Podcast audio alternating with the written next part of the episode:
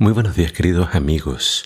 Hoy en Primero Dios te invito a que juntos leamos Mateo capítulo 26. Dice así la palabra de Dios, comenzando la lectura en el versículo 20.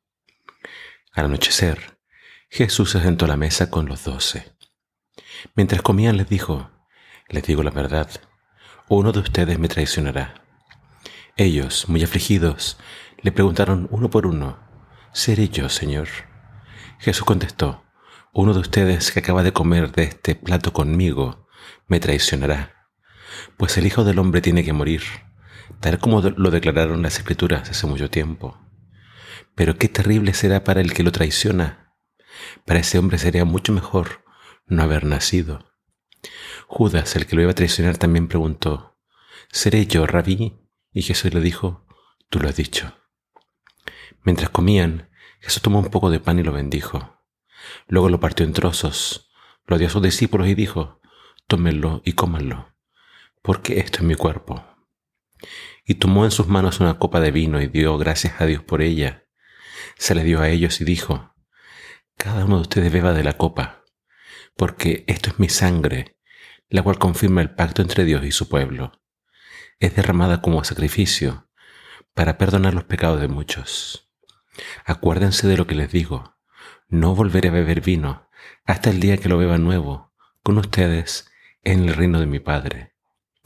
Luego cantaron un himno y salieron al monte de los olivos. En el camino Jesús les dijo, Esta noche todos ustedes me abandonarán, porque las escrituras dicen, Dios golpeará al pastor y las ovejas del rebaño se dispersarán. Sin embargo, después de ser levantado de los muertos, iré delante de ustedes a Galilea y allí los veré. Pedro declaró, aunque todos te abandonen, yo jamás te abandonaré. Jesús respondió, te digo la verdad, Pedro, esta misma noche, antes de que cante el gallo, negarás tres veces que me conoces. No, insistió Pedro, aunque tenga que morir contigo, jamás te negaré. Y los demás discípulos juraron lo mismo. Entonces Jesús fue con ellos al huerto de los olivos, llamado Getsemaní, y dijo, Siéntense aquí mientras voy allí para orar. Se llevó a Pedro y a los hijos de Zebedeo, Santiago y Juan, y comenzó a afligirse y angustiarse. Les dijo, mi alma está destrozada de tanta tristeza, hasta el punto de la muerte. Quédense aquí y velen conmigo. Él se adelantó un poco más y se inclinó, rostro en tierra mientras oraba. Padre mío, si es posible, que pase de mí esta copa de sufrimiento sin embargo, quiero que se haga tu voluntad, no la mía.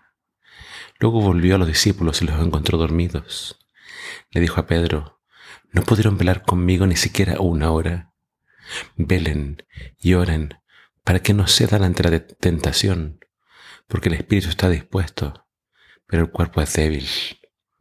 Entonces Jesús los dejó por segunda vez y oró, Padre mío, si no es posible que pase esta copa, a menos que yo la beba, entonces hágase tu voluntad.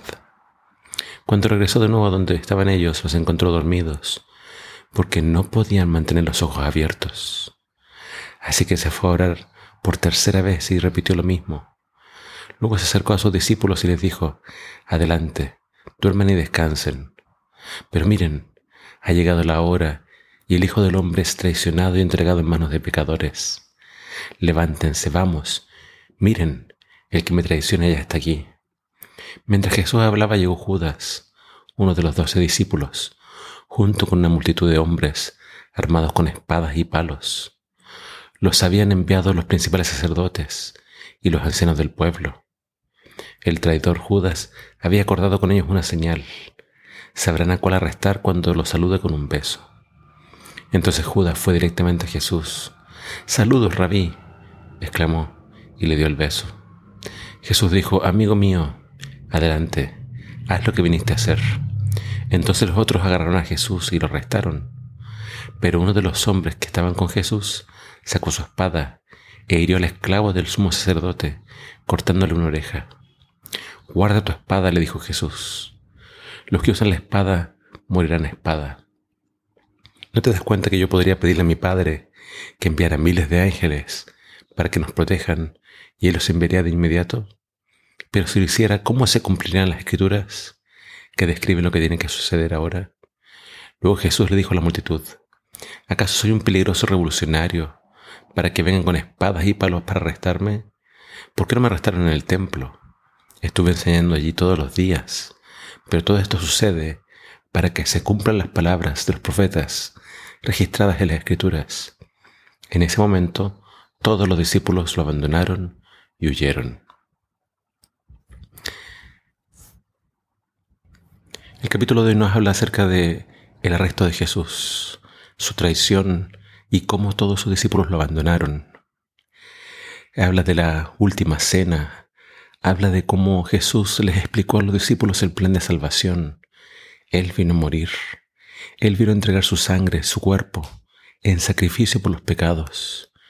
Pero el énfasis que más hace Mateo en este relato es que todo lo que sucede con Jesús estaba profetizado. Estaba profetizado que sería vendido por 30 monedas de plata. Estaba profetizado que sería uno que estaba sentado con él, el que lo traicionaría.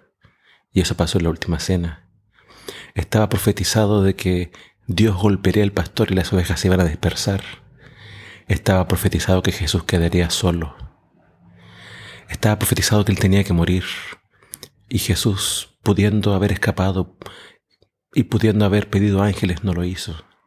El momento era muy difícil. Él oró intensamente en el Getsemaní. Pero su oración fue, Señor, no se haga mi voluntad, sino la tuya. Todo lo que nos muestra Mateo acerca de las últimas horas de Jesús son un cumplimiento de las profecías. La historia es cautivante, es muy, muy intrigante cómo en ese momento Jesús mantuvo su compostura, siendo que estaba totalmente solo. Quienes tenían que acompañarlo se quedaron dormidos. Quienes tenían que protegerlo, bueno, intentaron hacerlo. Pero Jesús le mostró de que la espada y la violencia no son la forma de cómo avanza el reino de los cielos. El reino de los cielos avanza por fe, confiando en Dios, sabiendo de que Dios está en control de las situaciones. Él sabe cuándo librar y cuándo no. Los discípulos tuvieron que aprender estas lecciones con mucho dolor. Pero Jesús les aseguró, miren, yo tengo que morir, pero voy a resucitar y nos volveremos a encontrar en Galilea. El, resto del relato nos habla entonces de cómo Jesús está en pleno control de la situación e invita a los discípulos a confiar en Dios porque este es su plan. Que al leer estos pasajes tú recuerdes que Jesús murió en Pascua porque Él es el Cordero de Dios que quita el pecado del mundo. Que el Señor te bendiga.